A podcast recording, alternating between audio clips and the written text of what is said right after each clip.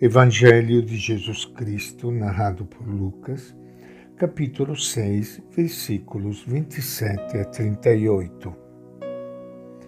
Naquele tempo, falou Jesus aos seus discípulos: Eu digo a vocês que estão me escutando, amem seus inimigos, façam o bem a quem odeia vocês. Falem bem de quem fala mal de vocês. Reze por aquele que os calunia. Quando alguém lhe bater numa face, ofereça também a outra. Se alguém tirar de você o manto, deixe que leve também a túnica. Dê a todo aquele que lhe pedir.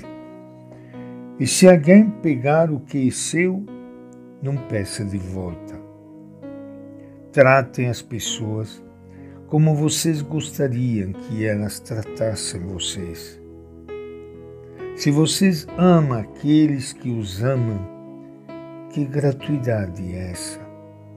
Até os pecadores amam aqueles que os amam. Se vocês fazem o bem àqueles que lhes fazem o bem, que gratuidade é essa? Até os pecadores fazem isso.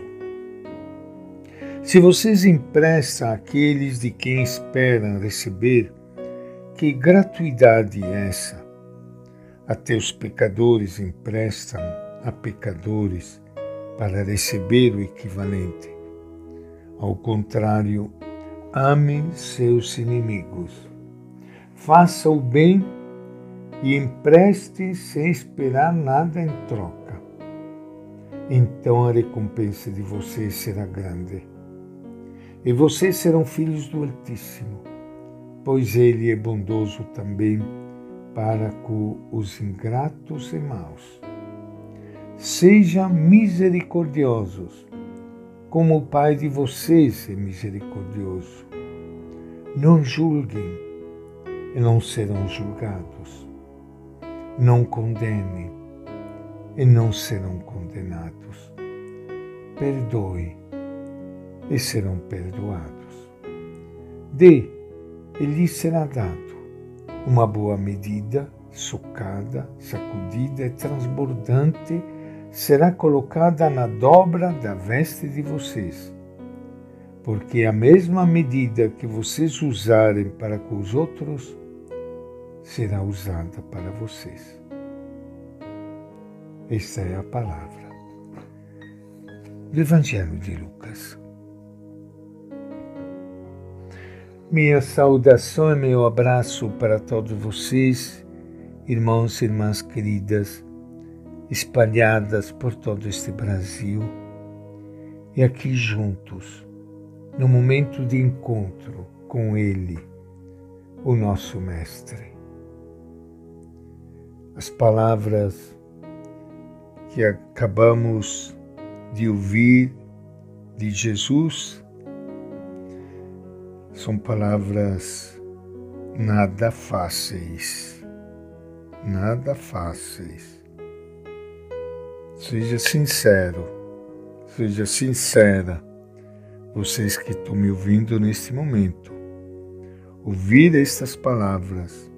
Olha, ame seus inimigos Faça o bem a quem odeia vocês.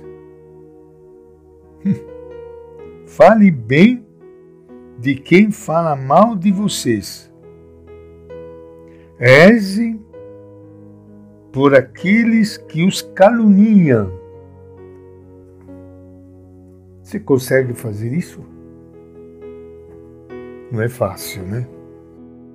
É possível viver esta atitude? O que que Jesus afinal está nos pedindo? Podemos amar o inimigo? Talvez precisemos começar por conhecer melhor o que significa perdoar.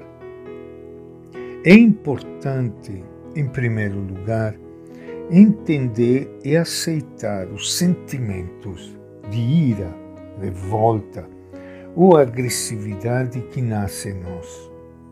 Isso é normal. Estamos feridos.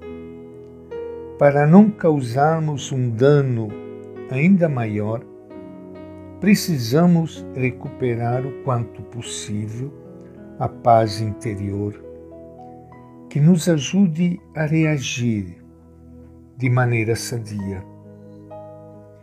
A primeira decisão daquele que perdoa é não vingar-se. Não é fácil. A vingança é a resposta quase instintiva que nasce dentro de nós quando nos feriram ou humilharam. Procuramos compensar nosso sofrimento, fazendo sofrer quem nos causou dano. Para perdoar, é importante não gastar energias imaginando nossa vingança. É decisivo, sobretudo, não alimentar o ressentimento não permitir que o ódio se instale em nosso coração. Temos direito a que se nos faça justiça. Aquele que perdoa não renuncia a seus direitos, mas o importante é curar-nos aos poucos do dano que nos causaram. Perdoar pode exigir tempo. O perdão não consiste num ato da vontade que rapidamente conserta tudo. Em geral, o perdão é o final de um processo no qual intervém também a sensibilidade, a compreensão, a lucidez e, no caso do companheiro de Jesus, a fé num Deus de cujo perdão todos nós vivemos. Para perdoar é necessário, às vezes, compartilhar com alguém nossos sentimentos. Perdoar não quer dizer esquecer o dano que nos causaram, mas sim recordá-lo da maneira menos prejudicial para o ofensor e para si mesmo. Aquele que chega a perdoar volta a sentir-se melhor. Não é verdade? Quando você consegue perdoar, você vai se sentir melhor. Quem vai entendendo assim o perdão, compreende que a mensagem de Jesus, longe de ser algo impossível e irritante, é o caminho acertado para ir sanando as relações humanas, sempre ameaçadas por nossas injustiças e conflitos. Não confunda perdão com sentimento. O sentimento ninguém manda, mas perdão é uma atitude que nos ajuda a esquecer e a fazer com que a paz possa voltar também de novo ao nosso coração. E esta é a nossa reflexão de hoje do Evangelho de Lucas.